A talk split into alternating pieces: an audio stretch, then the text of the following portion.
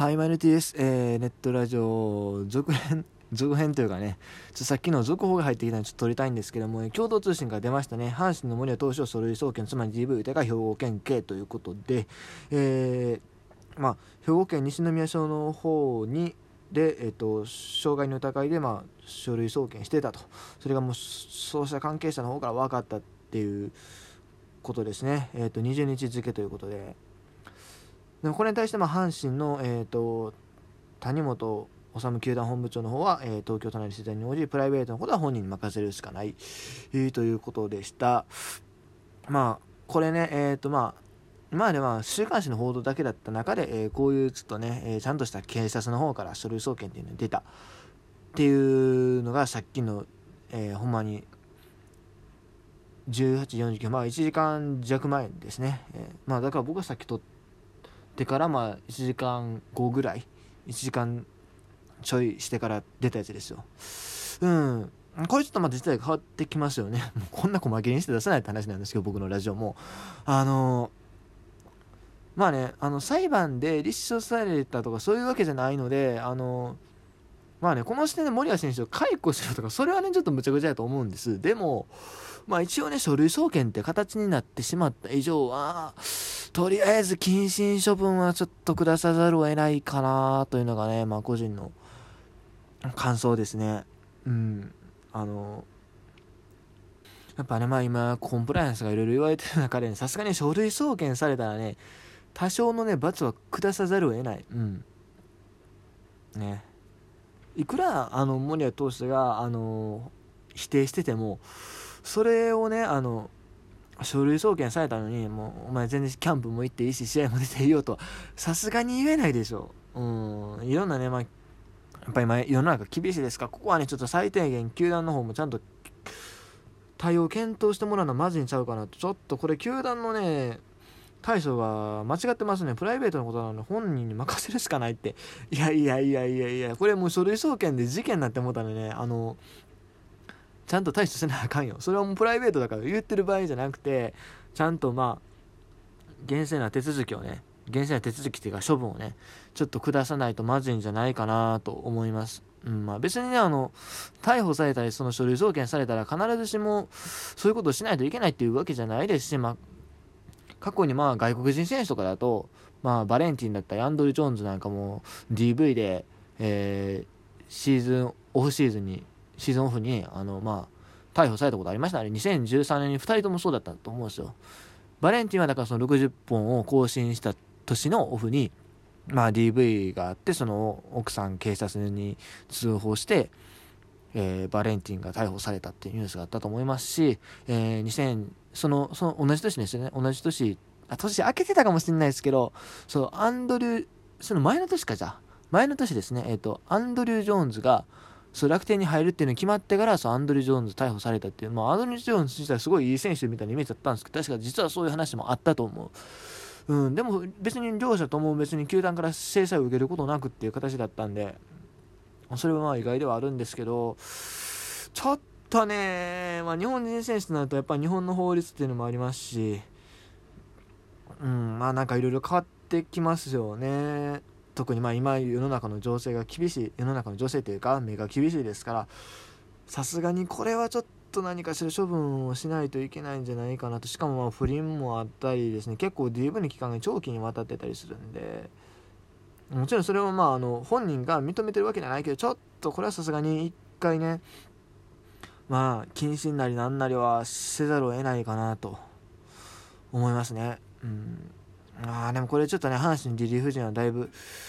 厳しくなりますね。本当にあのこれは謹慎処分になったらね。ドリス・ジョンソンでモリアが抜けたらだって去年の阪神のブルペンの半分ぐらいいなくなりますから。なかなかしんどいけどでもねやっぱねそれ誠意ある対応というかまあかに示しがつかないんでね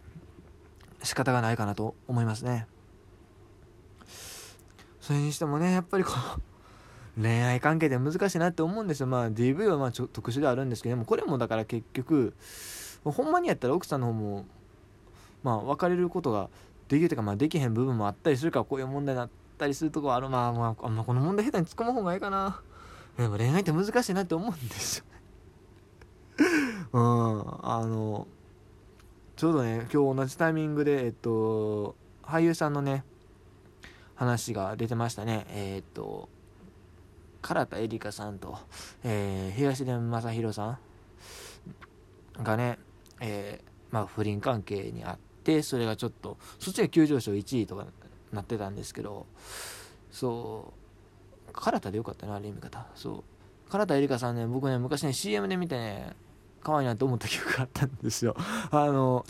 ソニー損保の CM で、えっと、と当時リトルグリーモンスターでしたっけ？リトグリっていうやつね。あの女の子のカペラ集団みたいなやつ。が歌いながらの時のその CM で出てた女優さん。ですごいあの清純派みたいな雰囲気の感じで。そう。まああんまり人気はなかったんですけどまあ、まあ、そんな僕も熱心に応援したとかそういうわけじゃないんですけど普通に可愛いなと思ってたんですけどね。人見かけに言わないというかいやマジで恋愛っていうか怖いなって。もちろん本人もねダメなことはダメだっていうの分かってると思うんですけどね。うん。ああ恋愛って怖いなって。いういやこれちょっともうこれここから感じさせないモードですけどあのまあ僕僕のね友達の恋愛話を最近聞くんですよ。もう、もうあの、ここから野球の話一切ないです。一切ないですよ。あの、だから野球の話しか興味ない方はもうここからもうオールスキップっていうか、ここでもう切ってもらっていいんですけど、あのー、まあ、僕のね、友達がいまして、彼がまあ9年間、ね、あの、あれなんです、なんか、片思いしてる女の子が、片思いというか、まあ、好きな女の子がいて、まあそんな 9, 9年間まあ分からへん。まあ小学校の時から一緒で、じゃ小学校の時一緒で、それまあ中高は全然別のとこ通ってたんですけど、まあでも彼はあの男子校通ってたんで、全然その女子とのね、その交流がなかったこともあって、まあその女の子のことずっと好きで、しかもなんか一時期付き合いそうな雰囲気にはなってたんやけど、結局付き合わずみたいな感じで、そうなんか不器用なんですよね、彼もなんだかんだで。そう、それで、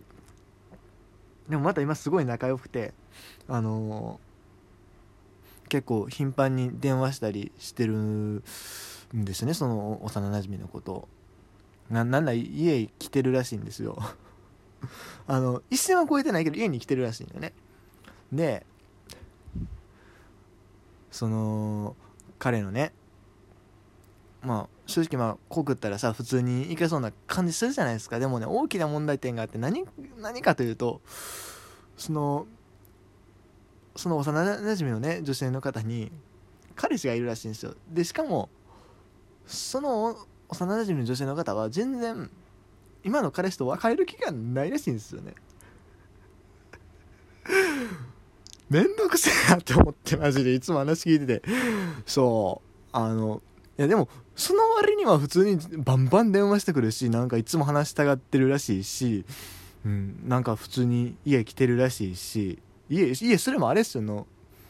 あの遠遠距離なんですよ遠距離、まあ、別にあのだから恋愛関係じゃないというかその今今その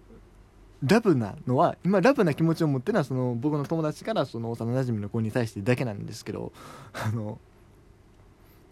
すごい結構距離があるんですよね。あの県境有でまたぐしみたいな。まあ一応隣の県やけど割と距離あるみたいな感じで。それも普通になんかこっちの方まで遊びに来たりとかしてるみたいやし。いや何なんて思いながら 僕は話聞いてるんですけど。そう。マジで恋愛って大変そうやなって。ねえ。まあでもそそれねもうもちろん本人は不幸なんですけど僕からしたらまず普通にそのなんか女の子がね仲良くしてるっていうのはねまあ普通に羨ましいなって思ってしまってあのー、無神経になんか幸せそうやなって言ってしまうんですけど。全然幸せじゃないです。本人めちゃくちゃ失礼はずなんですけどね。もう僕はもうそのそれよりも下のランクにいる人間なので。ね。あマジやばいっすよねもう、うん、まあでもほんまにその彼をね僕今すごい心配なんですよね。あのやっぱり何かしらのリスクがあるわけじゃないですか。いくら一線超えてないとはいえ超えててもおかしくないって思われるわけですよ事実として。ね。これでまた彼の悩みが深バレたりしてねその彼の悩みが深まったらね辛いやろなって思いながら。僕はね話を聞いてるんですけど、まあ、そその女の子に僕かなり問題があると思うんですけどね。まあいいや。そんな感じで。まあ恋愛って難しそうやなっていう。ちょっとねまあ森谷投手の話はちょっとまた別なんですけどね。僕ほんまにもこの恋愛系の話がね最近ほんまにね身の回り増えてきたというか。いやよく見るとそんなに増えたのに実際どっちかというとまあ僕の、ま、友周りの友達で急にそういう話出てきたというよりはプラスアルファ僕のあのま、周りのそのなんだ今まであんまり話さなかった人とよく話してそういう話で出てくる部分もあったりするのかな。うん。割合的にはそっちの方がでかいんかな。いや分からへん。しまあ一番その僕が普段大学で絡んでる人たちは全然 あの恋愛とは無縁なんであれなんですけどねなんか焦りというか別にじゃあ今彼女を作りたいですかって言われたら僕自身がね彼女作りたいですかって言われたら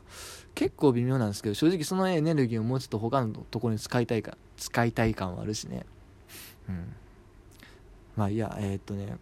もう残り1分ぐらいねちょっとこの恋愛話をまたうんぬんかんぬんしだすとですね、えー、絶対尺が収まらなくなるんでもうこの辺で切り上げようかなと思います。まあ今日のね普通のあのネットラジオの放送もあるので あの楽しみにしてくれたらと思います。今日でも本編いわゆる普通のそのネットラジオだけ多分2本ぐらい来そうな勢いなんですよね今日の野球ニュース見てると。話したいことが、ね、最近多すぎるっていうかやっぱシーズンインが近づくにつれてねまあいろんな情報が増えてくるんでね。